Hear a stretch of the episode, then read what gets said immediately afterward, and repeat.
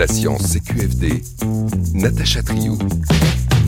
Un nouvel hors-série Géo vient de paraître. Tintin, c'est l'aventure, la nouvelle conquête de l'espace. À quel point Hergé a-t-il été visionnaire?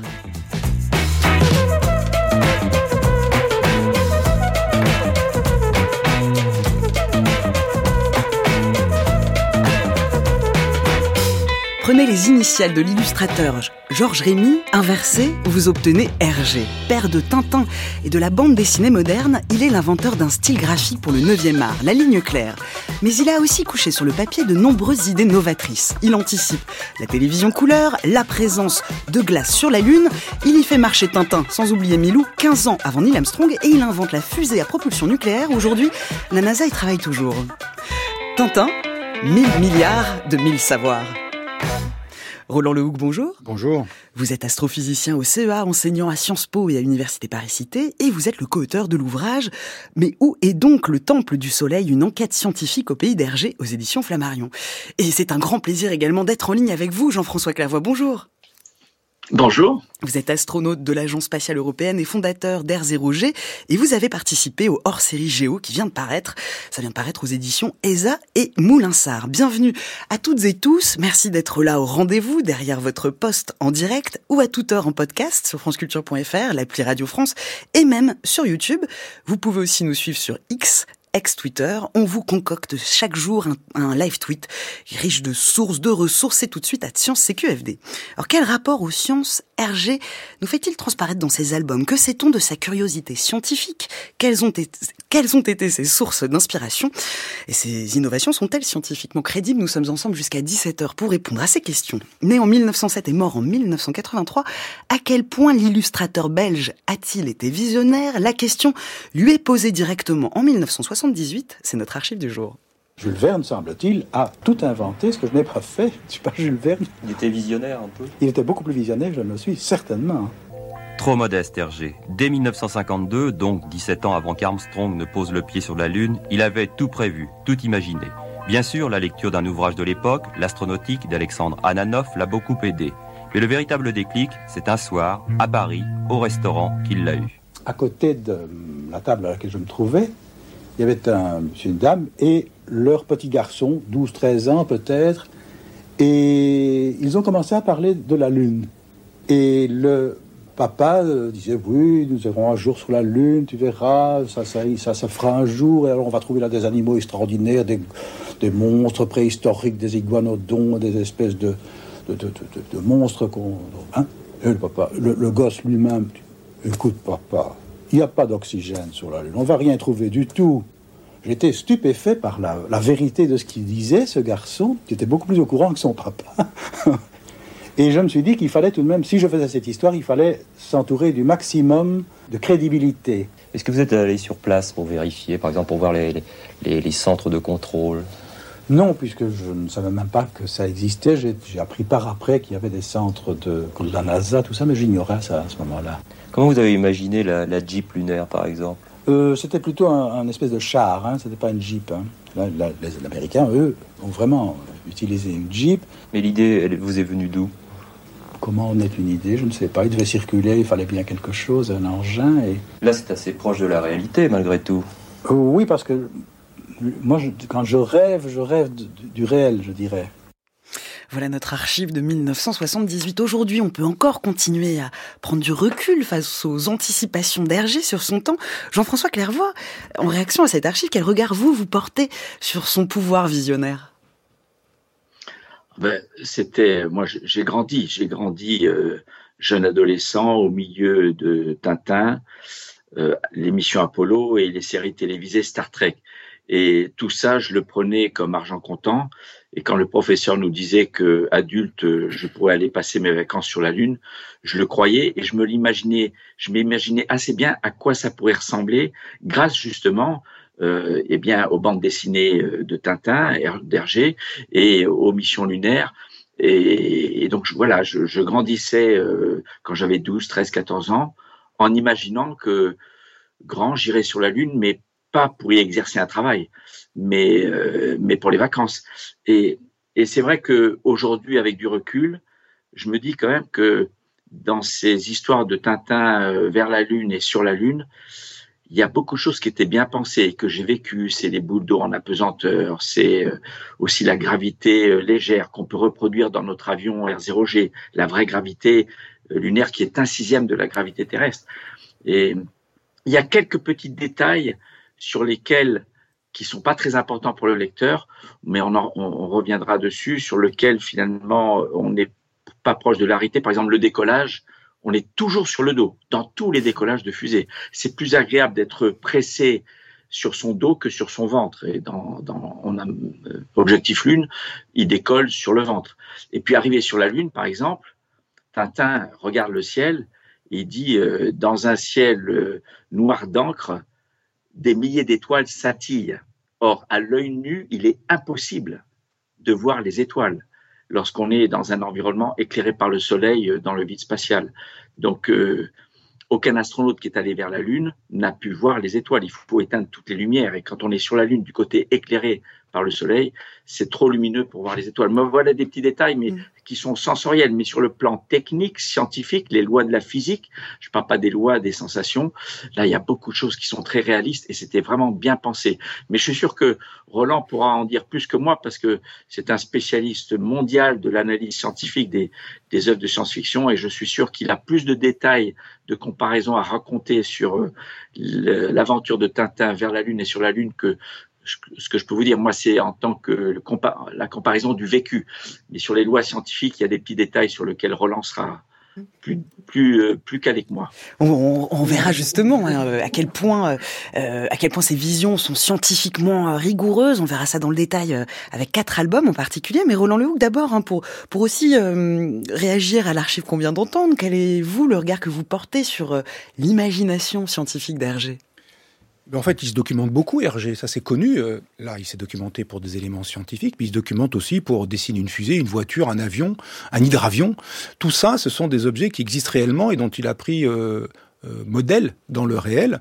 Et on le voit dans les albums lunaires, par exemple, des détails aussi insignifiants que le télescope qui sert aux scientifiques, aux ingénieurs à suivre les évolutions de la fusée expérimentale, la XFLR6. Bah, ce télescope est un, un décalque, on dirait maintenant un copier-coller d'un télescope qui existe réellement, qui est le télescope de Schmidt du Mont Palomar, qui a été utilisé par Edwin Hubble pour faire des photographies de galaxies.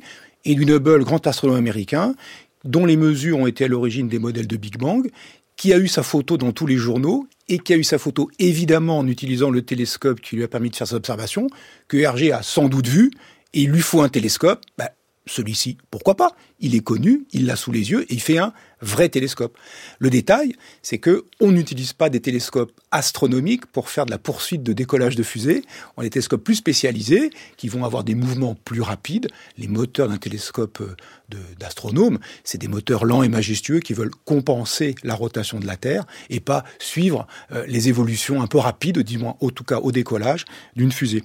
Donc il fait des choses, il veut faire juste, et puis parfois bah, il tombe à côté parce que c'est tout, ça suffit. Et en fait, il suffit que l'on croit à son histoire. Ben, comme Jean-François le disait adolescent, il suffit qu'on puisse débrancher son module d'incrédulité, qu'on puisse se trouver dans une situation où on y croit, et puis s'il y a des choses un peu fausses, ben, ça passe un peu la trappe si on n'y prête pas attention. Alors si on regarde dans les détails, il y a effectivement, il y a, il y a, à boire et à manger, comme on dit, mais il y a énormément de choses tout à fait correctes et d'autres qui le sont moins. Pour remettre tout ça un peu en perspective, euh, Hergé, c'est une œuvre colossale, 24 albums, dont un inachevé, traduit en une centaine de langues. Ces albums sont donc exportés partout dans le monde. Il en a vendu 250 millions. On estime qu'une famille française sur deux en a un. Ce qui est intéressant quand même dans tout ça, Jean-François Clavois, c'est que de nombreux domaines scientifiques sont présentés et traités. Oui, parce que euh, Tintin, c'est un, un journaliste, mais c'est un journaliste euh, à la fois d'investigation euh, et puis c'est aussi un aventurier. Donc un journaliste aventurier, c'est un explorateur qui est audacieux et qui est prêt à prendre des risques pour aller résoudre des énigmes, voire des énigmes scientifiques. Donc, comme dans, dans beaucoup d'œuvres sur l'île mystérieuse, le Temple du Soleil, où il y a, mais ça Roland en parlera, et, et, et l'aventure lunaire, elle est apportée sur le plan technique euh, à l'époque où Hergé y pense. Donc même si elle n'est pas encore réalisée, on sait que c'est faisable. Euh, et, et, donc euh, on, s'y croit vraiment parce que tout est tout est réaliste. C'est sur le plan de l'astronautique aujourd'hui, il n'y a pas, il n'y a pas de fusée qui part et qui revient intégralement en un seul étage. Ça n'existe pas. C'est le rêve des astronautes d'ailleurs. Mais là, la fusée Tintin, elle part de la Terre, elle se pose sur la Lune, elle repart de la Lune, elle revient sur la Terre, et c'est un seul. Alors, on s'y approche avec les fusées de SpaceX aujourd'hui. Donc ça, c'est c'est pas interdit par les lois de la physique, mais c'est pas permis par les lois de l'astronautique, la façon de concevoir. C'est comme le tank. Le tank euh, sur la Lune, bon, il fallait un moyen de se déplacer. Il est beaucoup plus lourd que les jeeps euh, des missions Apollo, mais quand vous regardez ce qu'envisagent sérieusement les agences spatiales pour se déplacer sur Mars dans quelques décennies, ce seront des, des rovers pressurisés à l'intérieur desquels les astronautes pourront être en, en t-shirt. Donc, euh, je pense que la science, et c'est encore une fois Roland qui est un scientifique, lui, il relève de la, la science, la, la, recherche. Moi, je suis plutôt un technicien, un ingénieur, un concepteur de machines. Hein. C'est la différence d'ailleurs que je prends l'occasion de rappeler entre l'astronomie et l'astronautique. Euh, L'astronomie, c'est une discipline scientifique pour des chercheurs qui étudient les astres, les galaxies, les éclipses, les trous noirs. L'astronautique, qui est mon domaine, c'est une discipline technique pour des ingénieurs qui conçoivent des machines qui doivent pouvoir fonctionner dans le vide spatial. A priori, ça n'a rien à voir avec les galaxies, les étoiles, les trous noirs, mais c'est vrai que les uns rendent service aux autres. Les astronomes donnent des cartes des étoiles aux astronauticiens et les astronauticiens, les ingénieurs en astronautique, mettent au point des télescopes pour les, scientifiques. Mais euh, je pense qu'un journaliste aventurier Bien sûr, il y a des aspects politiques, parfois des aspects économiques, euh, etc. Mais Tintin, il est curieux comme tout scientifique. La curiosité, c'est ce qui nourrit un scientifique, c'est ce qui nourrit un journaliste. Et quand vous êtes aventurier et, forcément explorateur, eh bien, vous allez là où l'homme n'est jamais allé. C'est les mots du, capitaine Kirk, hein, et c'est ce que fait Tintin euh, dans toutes ses aventures.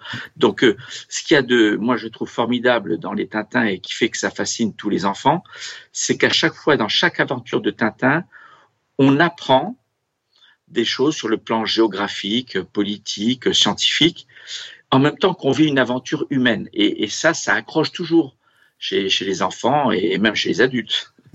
Mais comme vous dites, hein, euh, les aventures de Tintin, ça va de l'astronautique à l'astrophysique, euh, ça passe par l'archéologie, les sciences sociales, la géographie. Euh, Roland Lehoucq, on voit une vision quand même extrêmement positive des sciences dans ces albums. Oui, alors pas toujours, parce qu'il y a des albums où les sciences sont utilisées pour faire des destructions. On le verra sans doute euh, dans l'album L'affaire Tournesol. Mais effectivement, euh, d'ailleurs, on voit aussi un glissement euh, en parlant du professeur Tournesol. Au début, au début, Tournesol, c'est le gars qui invente un sous-marin en forme de requin, et c'est une sorte d'ingénieur, même d'inventeur, même pas forcément un ingénieur, une sorte d'inventeur euh, quelqu'un qui pourrait concourir euh, au concours Lépine.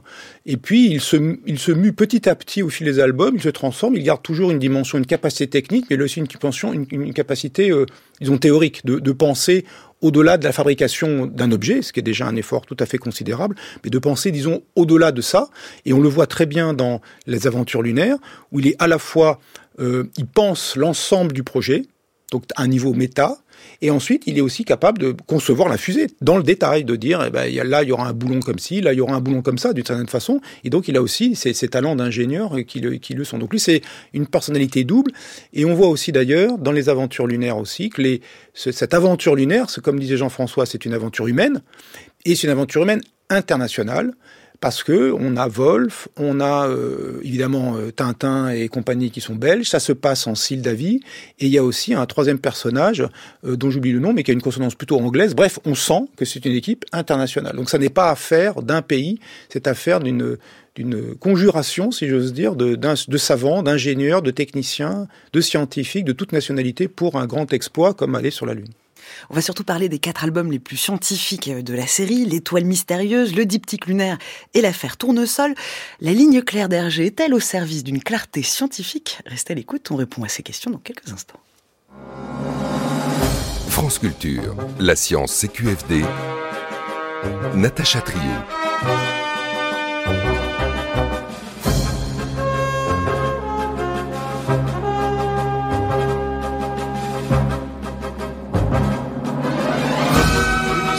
Générique des aventures de Tintin en direct sur France Culture avec Roland Relouc et Jean-François Clairvoy, car nous mettons les aventures de Tintin à l'épreuve de la science. Nous venons de voir combien Hergé se sert des sciences et des scientifiques à plusieurs reprises dans ses albums. À présent, rentrons dans le détail. On peut parler de L'étoile mystérieuse en 1942. C'est un album qui a un lourd passif. Il est écrit en temps de guerre et il y figurait des cases antisémites. À ce moment-là, Tintin était publié dans le quotidien belge Le Soir, sous l'occupation et sous administration pro-nazie. Ces cases ont été en partie retouchées pour l'édition 1954.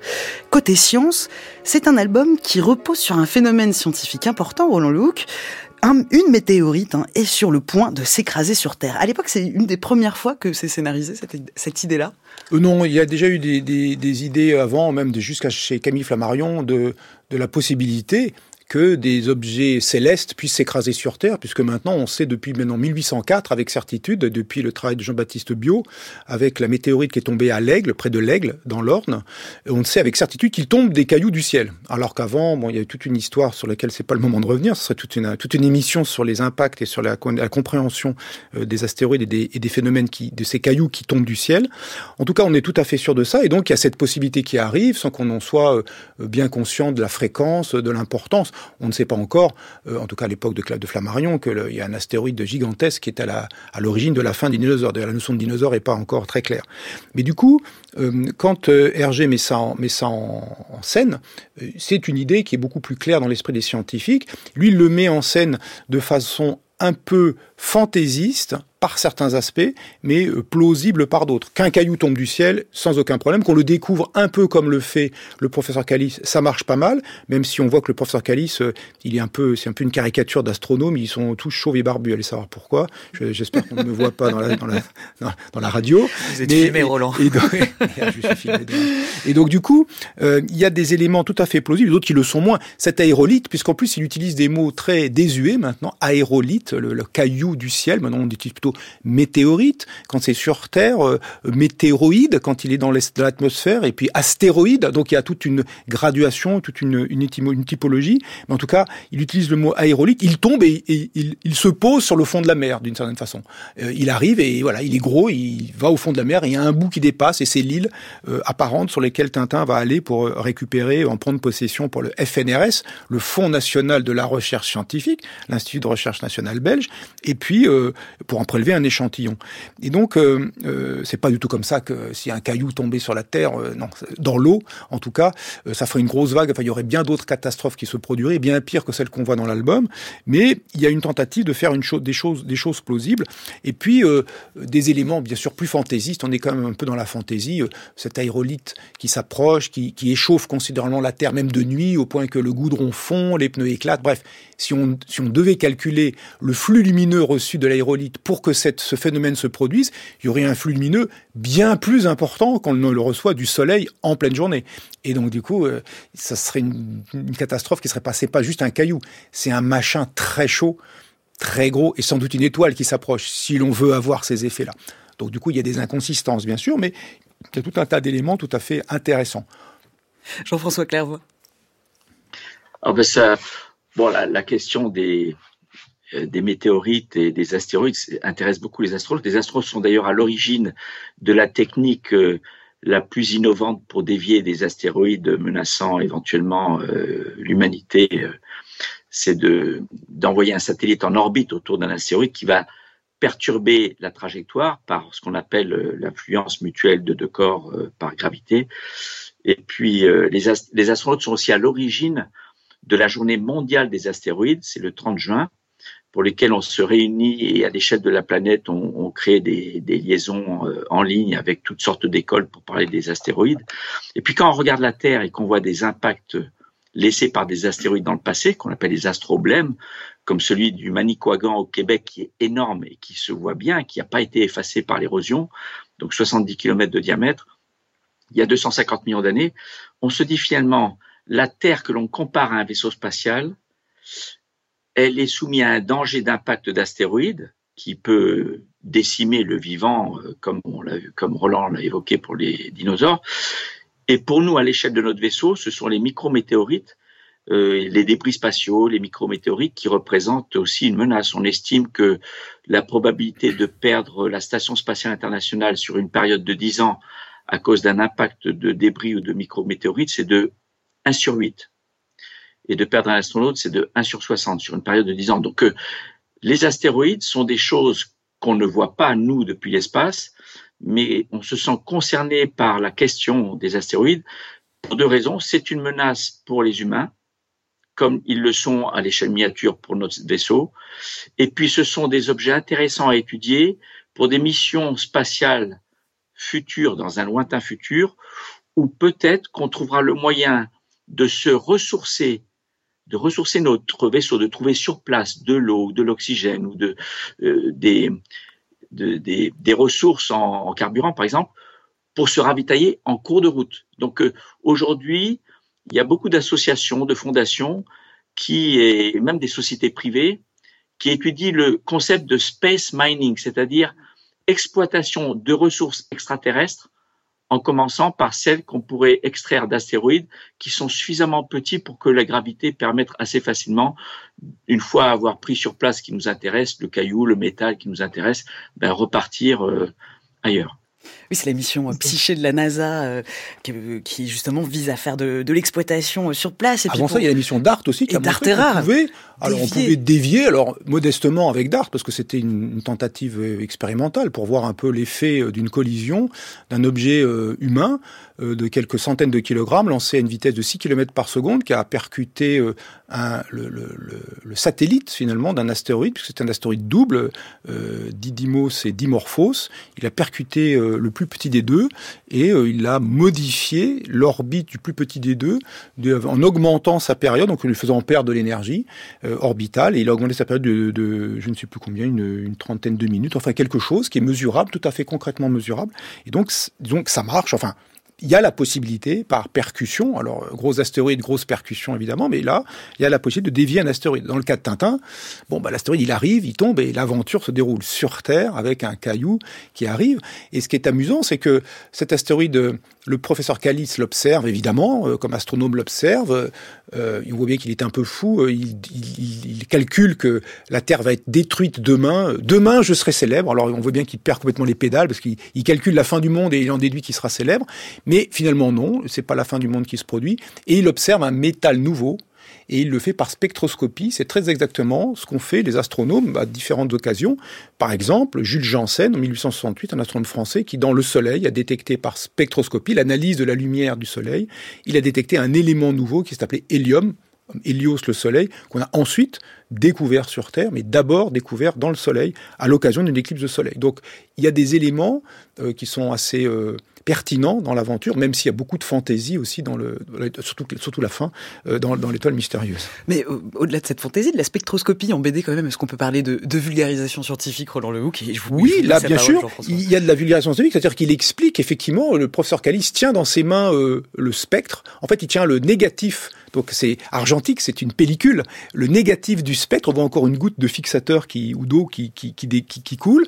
Il regarde, il dit, regardez, il y a un élément nouveau. Et Tintin lui dit, qu'est-ce que c'est? C'est un spectre obtenu avec un instrument le spectromètre qui permet de découvrir des éléments nouveaux dans les astres. Il dit explicitement, l'application fondamentale du spectromètre, c'est l'analyse de la composition des astres on n'a pas toujours trouvé des éléments nouveaux, c'est arrivé une fois, mais il donne tout à fait un, élément fondamental, un outil de l'astrophysique qui permet, sans aller sur place, d'avoir de l'information sur des objets lointains. Jean-François Clairvoy, vous, vous souhaitiez réagir? Oui, c'était une anecdote, je ne sais plus si je l'ai déjà raconté à Roland, mais lors de mon premier vol spatial, on volait tout le temps sur le dos, puisque c'était une étude de la, une mission d'étude de l'atmosphère, donc la navette spatiale était sur le dos, et donc c'est par les grands hublots du plafond qu'on regardait la Terre. Et, et c'est la première fois que j'ai vu un ovni qui est rapidement devenu un OVI, c'est-à-dire euh, objet volant identifié. identifié. En fait, euh, on survole le côté nocturne de notre orbite, puisque la moitié du temps, quand on tourne autour de la Terre, on survole le côté où il fait nuit, et on voit une lumière très très brillante qui traverse le champ de vue à une vitesse mais beaucoup plus grande que celle de n'importe quel avion, même supersonique. Et là, pendant un moment donné, entre nous, dans l'équipage, on se dit mais qu'est-ce que c'est? C'est c'est c'est un ovni. Euh.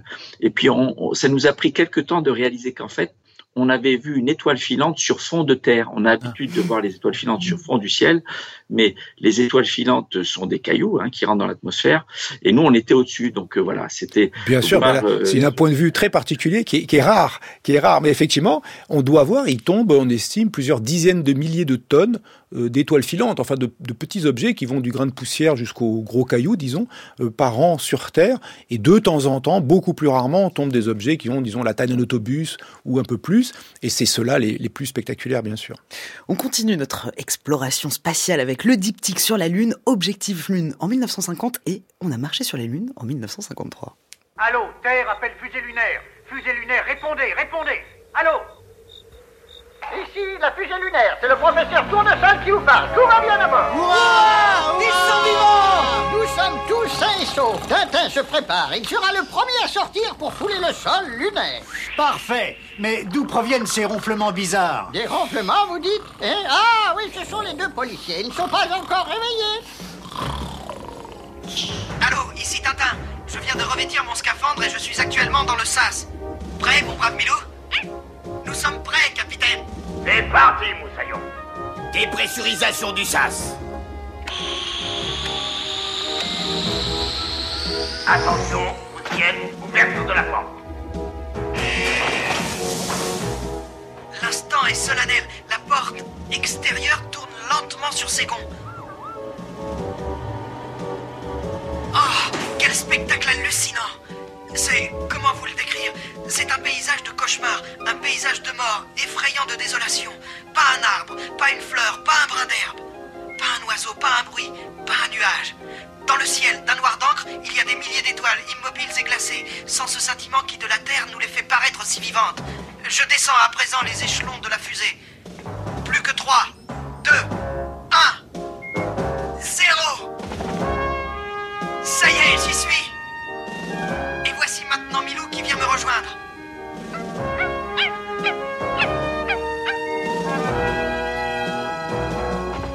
Et voilà, Milou est le premier chien à marcher sur la Lune. Ça y est, j'ai fait quelques pas. Vous avez réussi, professeur. On a marché sur la Lune. Allez, vas-y, profites-en le premier pas sur la Lune de Tintin et de Milou. Alors Hergé n'est pas le premier à avoir envisagé que les humains aillent sur la Lune. C'est quelque chose qui est présent dans l'imaginaire collectif depuis longtemps. Mais quelles, ont été ces sources d'inspiration, Roland Lehoucq alors, en détail, je ne les connais pas dans le détail, mais il y a des choses, quand je vois ces albums lunaires, il y a des, éléments visuels qui, en rappellent d'autres. D'abord, il y a toute une tradition de la représentation euh, de surface d'autres astres que la Terre, la Lune en particulier, depuis le 19e siècle, par des illustrateurs qui veulent à la fois euh, exalter leur public, montrer euh, ce que l'on comprend de ces mondes et, les, montrer tels qu'on les verrait, pense-t-on, si on était dessus ou non loin. Alors que d'habitude, euh, depuis la Terre et à cette époque, au XIXe siècle, on les voit par, par télescope ou par, par lunettes. Donc il s'inspire sans doute de ça. Il s'inspire sans doute aussi euh, d'un film qui a, qui a précédé de peu la sortie des albums lunaires, qui s'appelle Destination Moon, un film américain de 1950, réalisé par Irving Pichel, et dans lequel on voit bah, en fait, très exactement l'aventure lunaire. Pas tout à fait, parce qu'il n'y a pas l'épisode Acadonis, parce qu'il n'y a pas Tintin, parce qu'il n'y a pas Milou, parce que bon, mais ça ressemble, il y a des aspects techniques, la fusée, elle a la même tête. La fusée, elle était dessinée dans le cas d'Hergé en s'inspirant clairement des V2, des fusées nazies. Euh, il a ensuite, euh, il l'a habillé euh, de rouge avec le damier, exactement comme on fait sur les fusées pour suivre leurs évolutions à l'époque où il n'y avait pas forcément des télémesures comme on en a maintenant de nombreuses télémesures. Eh bien, euh, voir l'évolution du damier, ça permet de voir si elle tournait, si elle se déplace, d'avoir un repère visuel sur la surface de la fusée. Et elle ressemble beaucoup à la fusée qu'a dessiné aussi Chesley Bonestel, un grand illustrateur de space art américain, pour le compte de euh, Destination Moon et qui a été une fusée qui, ressemble tout à fait à une fusée monolithique, comme le disait Jean-François, qui décolle et atterrit d'un seul tenant, qui fait entièrement, intégralement l'aller-retour vers la Lune, qui fonctionne avec un moteur atomique où les personnages subissent accélérations considérables sur le dos, dans le cas du film Destination Moon, où il y a tout un tas d'éléments visuels qui ressemblent à ça. Et puis dernier point, il y a aussi une autre couverture qui, qui, me, qui me frappe beaucoup, donc je ne sais pas si Hergé l'a vu, mais une couverture d'un, d'un magazine de science-fiction qui s'appelle Amazing Stories, qui a été publié de quelque part dans les années 30, une couverture d'un illustrateur qui s'appelle Frank Paul, un illustrateur très connu de l'époque, et qui représente deux astronautes avec un scaphandre tel qu'on pouvait les imaginer à l'époque, comme le fait Hergé, des scaphandres rigides, des scaphandres comme ceux qui allaient dans les profondeurs, et ces scaphandres rigides et sans doute très lourds. Ils sont liés entre eux par une corde, comme des alpinistes, et ils font des bonds sur la Lune simultanément avec tout un matériel accroché à leur scaphandre.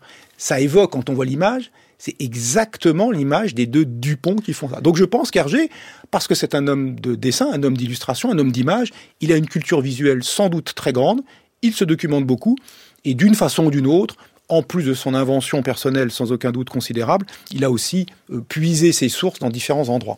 Jean-François Clavois, on sait aussi que Hergé s'est inspiré d'un ouvrage de référence de l'époque, euh, L'astronautique, par Alexandre Ananoff de 1950.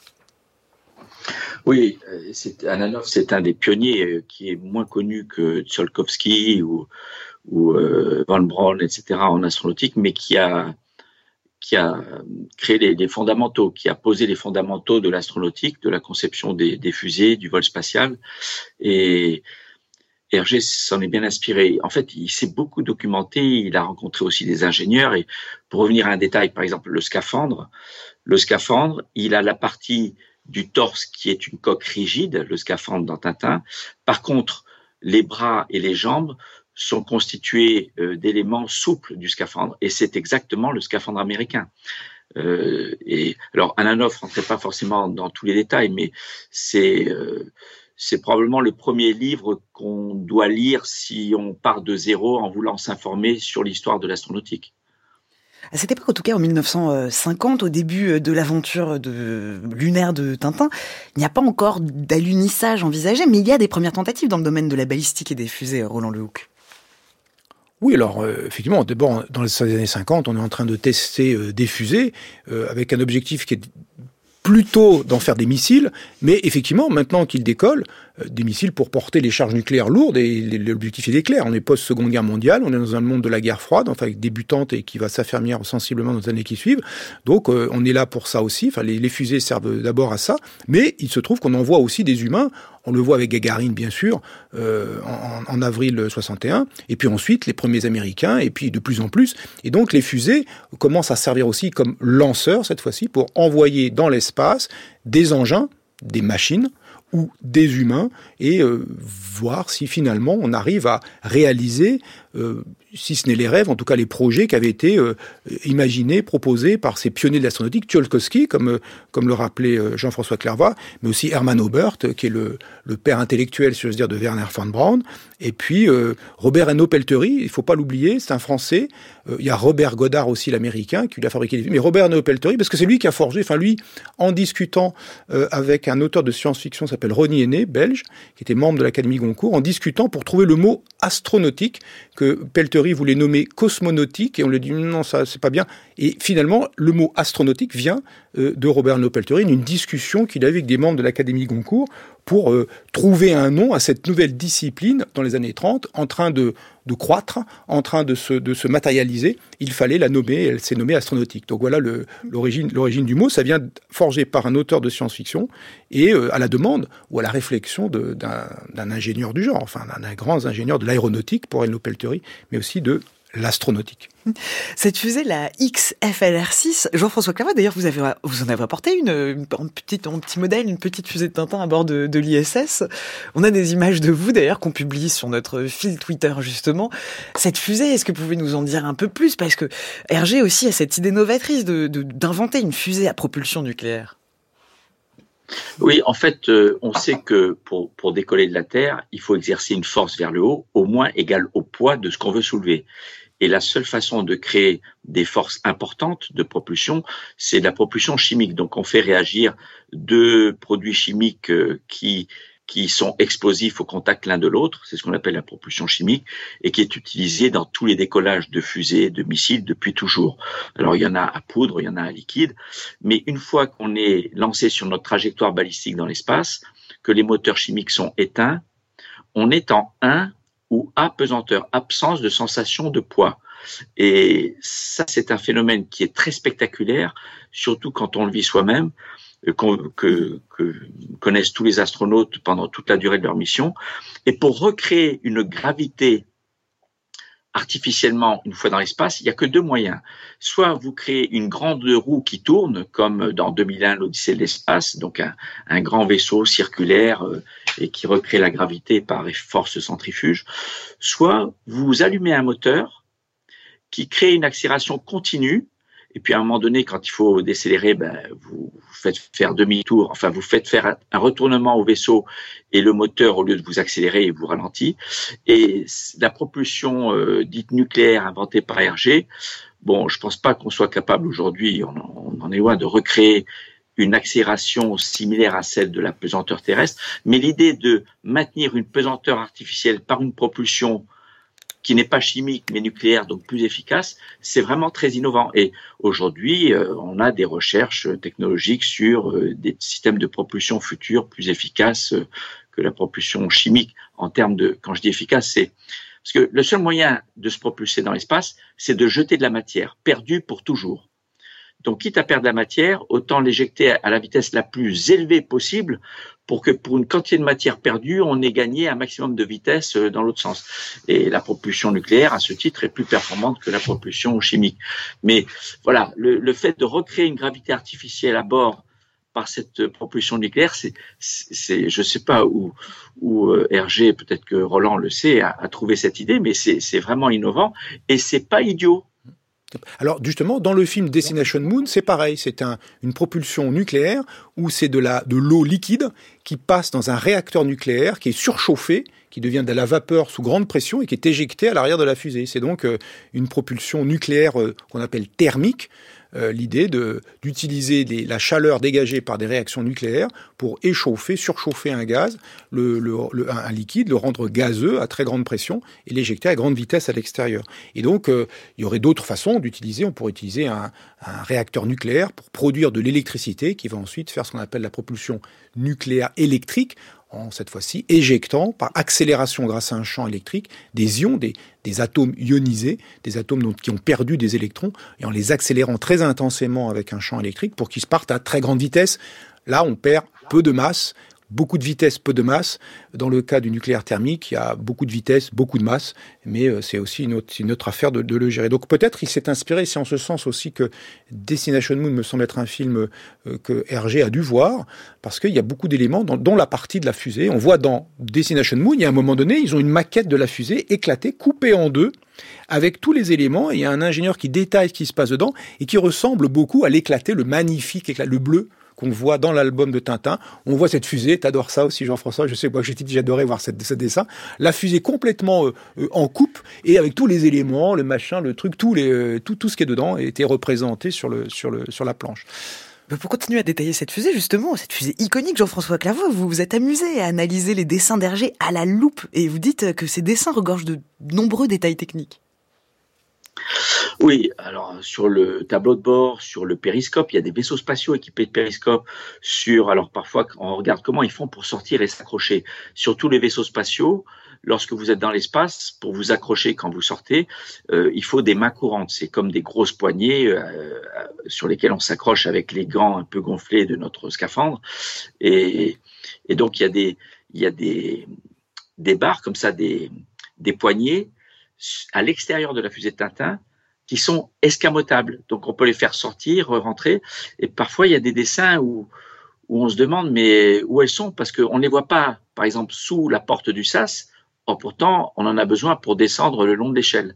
Et mais sinon c'est les, les poignées pour recréer, pour allumer un moteur, éteindre un moteur et les. Alors je pense que l'équipage était couché sur le ventre lors du décollage pour pouvoir pianoter facilement sur leur euh, panneau de contrôle, sur leur, leur cockpit individuel. Aujourd'hui, on sait que c'est plus confortable d'être reposé sur le dos et d'utiliser euh, les boutons poussoirs, les interrupteurs sur le cockpit qui est au-dessus de nous. Et si on ne peut pas l'atteindre, dans nos vaisseaux actuels, on, a à disposition des petites tiges métalliques qui nous permettent d'appuyer sur des boutons quand on ne peut pas l'atteindre avec, euh, avec le doigt.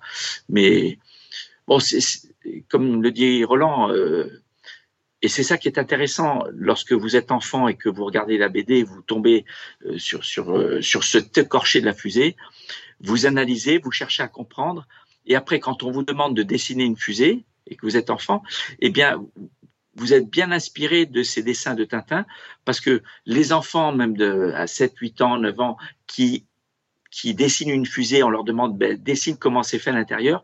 Eh bien, grâce à Tintin, ils savent comment euh, identifier les étages, celui où on vit, celui où il y a les, les outils, celui où il y a les scaphandres, celui où il y a le sas. L'idée de sas, c'est pas évident à comprendre, mmh. mais sachant qu'il y a le vide dehors et il y a l'air dedans, il faut bien passer par un sas pour faire la transition, et c'est très bien pensé dans dans euh, On a marché sur la lune, dans l'album de Tintin.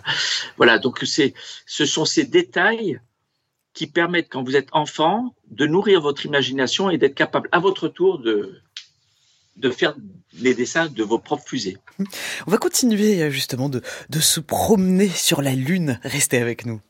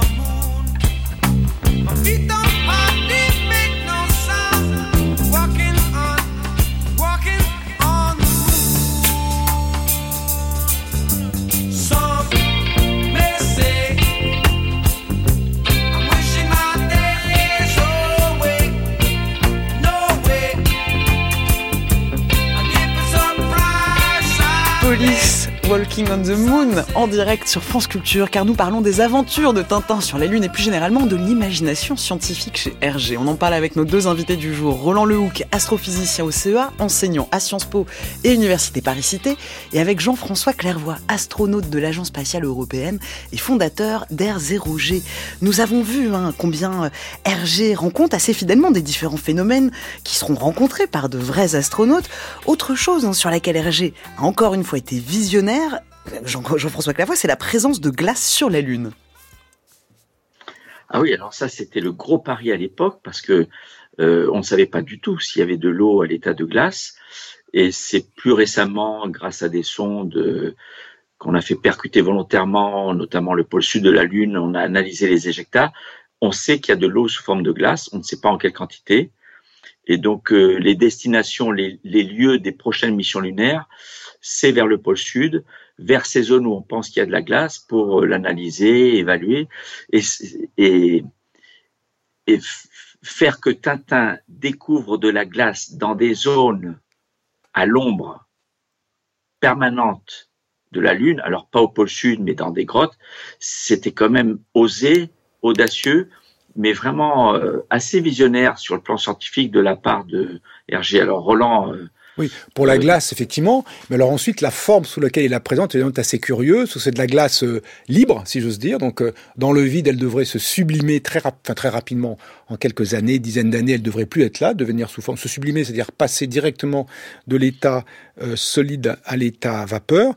Et puis, les grottes qu'il nous montrent, c'est des grottes qui semblent être des grottes comme on voit des grottes sur Terre, des grottes avec des écoulements, des grottes avec des stalactites, des stalactites et des stalagmites, et donc des grottes où de l'eau liquide à couler avant d'être gelé. Et pas d'eau liquide, jamais d'eau liquide sur la Lune. Donc là, il y a une erreur de géologie énorme, mais il y a la glace, il y a la possibilité de la glace. Et effectivement, comme le dit Jean-François, maintenant on est tout à fait certain que particulièrement vers les régions polaires sud de la, de la Lune, il y a de la glace, et même sans doute au fond, sensiblement au fond de ces cratères euh, qui sont près du pôle sud, près des pôles sud, et qui de surcroît euh, ne voient pas, dans le fond, ne voient pas beaucoup la lumière du soleil. Parce qu'évidemment, dès que le soleil va éclairer un peu cette glace, ça va la chauffer un peu plus, et elle va pas devenir liquide, elle va se sublimer plus, plus rapidement. On sait en effet qu'il y en a, mais on ne sait pas en quelle quantité. C'est d'ailleurs euh, un des gros objectifs de la mission Artemis, Jean-François Clairvoy.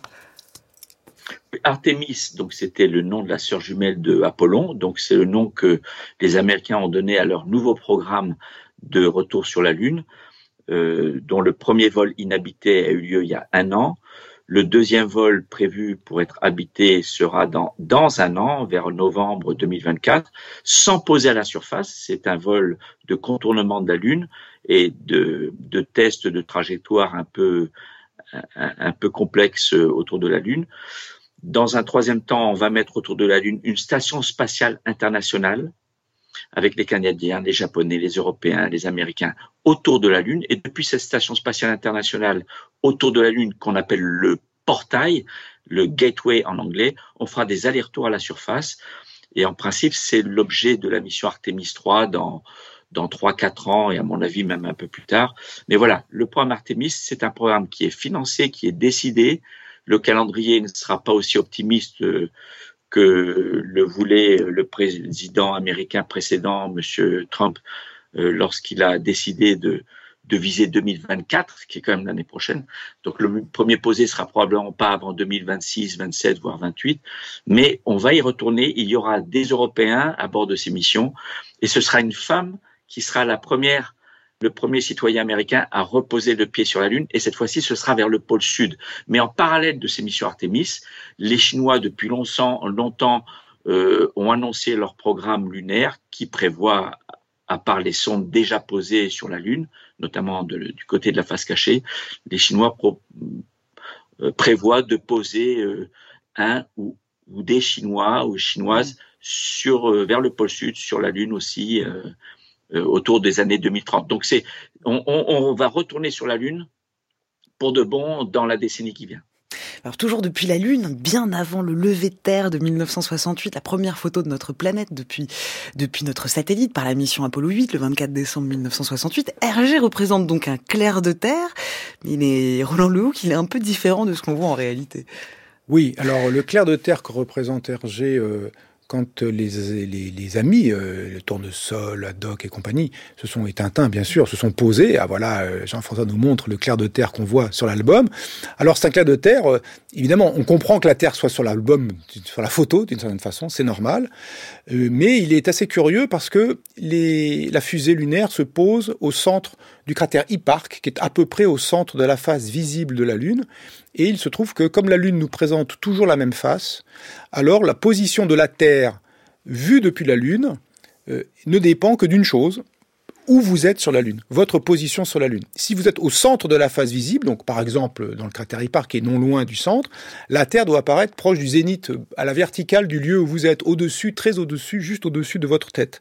Et c'est pas du tout ce qu'on voit dans l'album, il la met plus proche de l'horizon. Bon, l'angle de vue, la, caméra, si je veux dire, qui prend la photo, qui prendrait la photo si c'était un dessin, eh bien, euh, elle n'a pas un angle assez grand pour qu'on voit la Terre au zénith des, des amis qui marchent sur la Lune bon, c'est normal qu'ils la mettent à cet endroit, même si c'est pas le bon endroit. Il y a une autre chose curieuse, c'est que euh, la Lune, la Terre apparaît pleine Terre. Alors qu'on voit très clairement la Lune au décollage de la fusée, c'est un quartier lunaire, un demi-quartier lunaire, le début du jour lunaire pour le centre de la Lune. Et on voit une pleine Terre alors qu'on devrait voir une demi-Terre. Et puis enfin, il y a zéro nuage, aucun nuage sur, une hémisphère complète de la Terre. Alors ça, ça n'existe pas. Il y a toujours un bout de nuage quelque part. Et dernier point plus subtil, sur l'image de l'album, on voit les régions polaires sud, euh, la Nouvelle-Zélande, l'Australie, brillamment éclairées. On en est quelque part sans doute autour donc de l'été austral, donc quelque part autour du mois de décembre, du solstice, ce qu'on appelle nous solstice d'hiver, alors qu'ils sont partis un 3 juin, donc un moment de solstice d'été. Voilà, voilà, on voit l'image que nous montre euh, Jean-François à la caméra. C'est exactement ça. On voit les régions polaires sud, les basses latitudes sud, et du coup, euh, euh, il y a une erreur parce que la date sur le calendrier qui apparaît explicitement dans l'aventure, c'est 3 juin. Il décolle un 3 juin.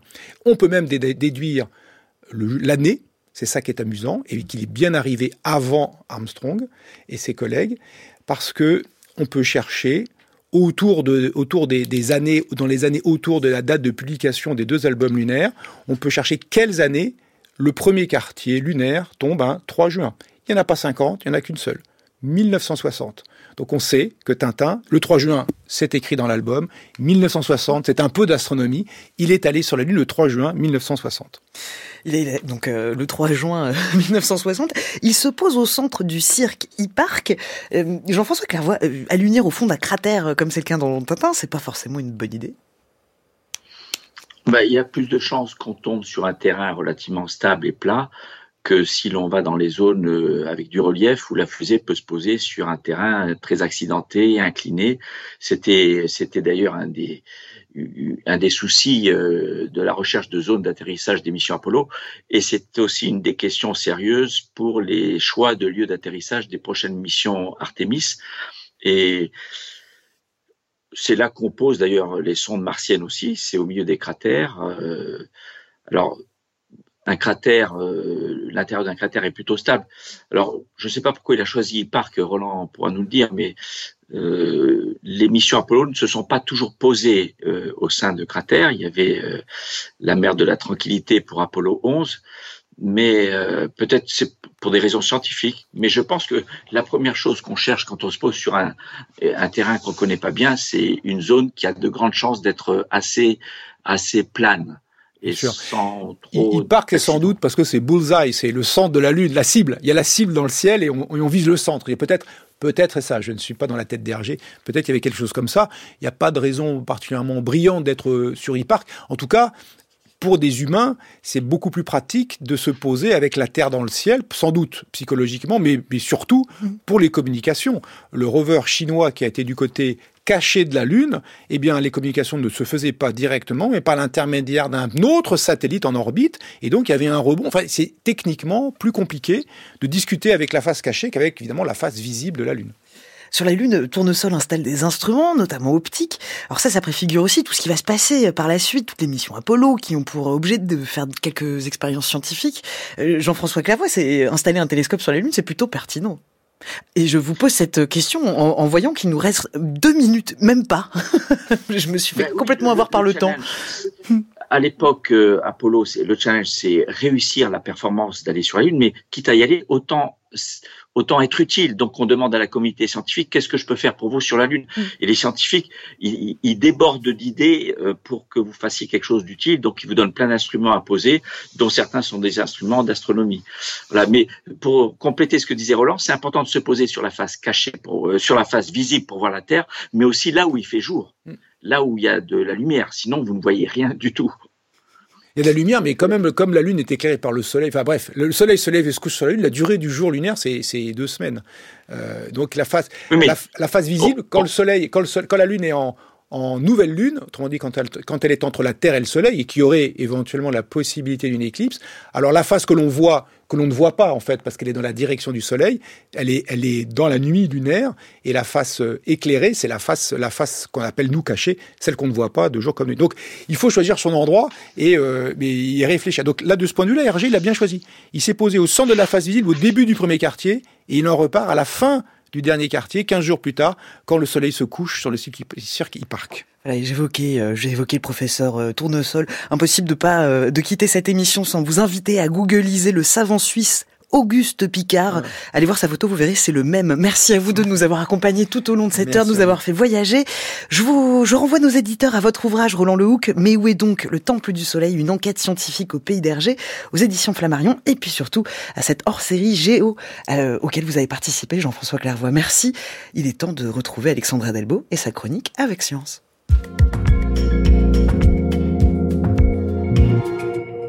Aujourd'hui, on glisse sous les vents galactiques. Ce sont des déplacements de matière autour des galaxies et leur existence a été théorisée en fait bien avant leur première observation parce qu'ils répondent à un paradoxe. Les galaxies contiennent des étoiles, du gaz et des poussières, mais elles ne regroupent pas la majorité de la matière. En réalité, seulement 20% de la matière ordinaire, qu'on dit aussi baryonique, se trouve dans les galaxies. Elles ne sont que des îlots perdus au milieu de l'univers. 80% de la matière est en fait à l'extérieur dans le milieu intergalactique et quand cette matière-là se met en mouvement, elle forme des vents. Nicolas Boucher est chargé de recherche CNRS au CRAL, le centre de recherche en astrophysique de Lyon.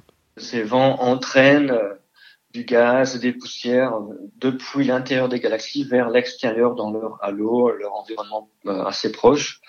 Et euh, le mouvement des vents galactiques, résulte en fait de l'effet collectif d'explosion d'étoiles massives qu'on appelle supernova. Il y en a environ une par siècle, parfois trois ou quatre par siècle suivant les, galaxies, mais collectivement sur plusieurs dizaines de millions d'années, ces explosions ont un effet important collectif qui s'additionnent et qui permettent d'entraîner cette matière, de générer un vent à l'échelle d'une galaxie sur euh, des millions d'années. C'est donc la somme de toutes les supernovae qui met en branle cette matière intergalactique et pousse donc les vents.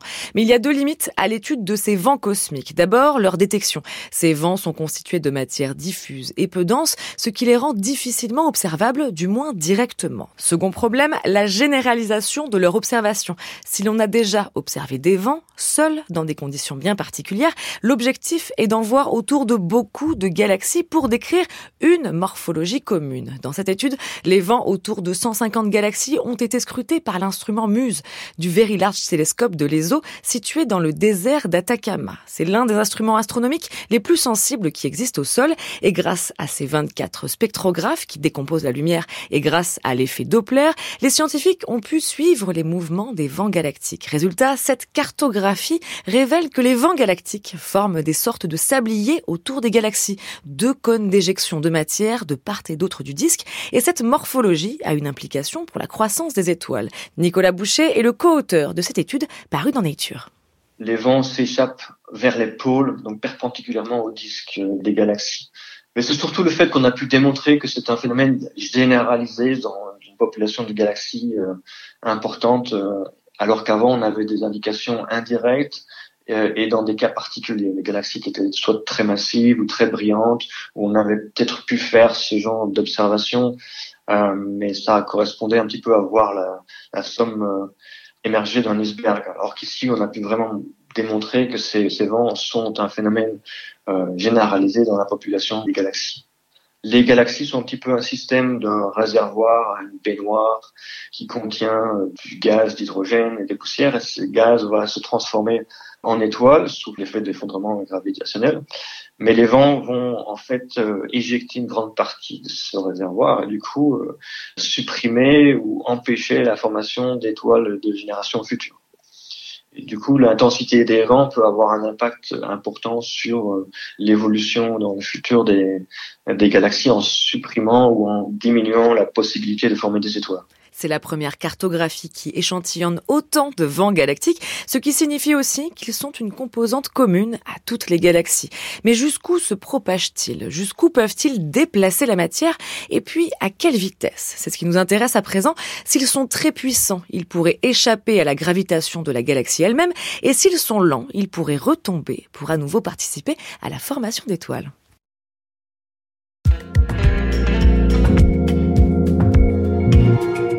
Merci Alexandra pour votre chronique, merci à vous pour votre écoute.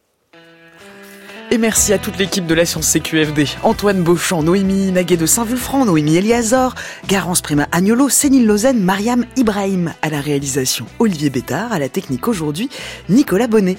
Vous pouvez nous podcaster à toute heure en podcast sur le site franceculture.fr ou sur l'appli Radio France. C'était ce qu'il fallait démontrer à ce jour.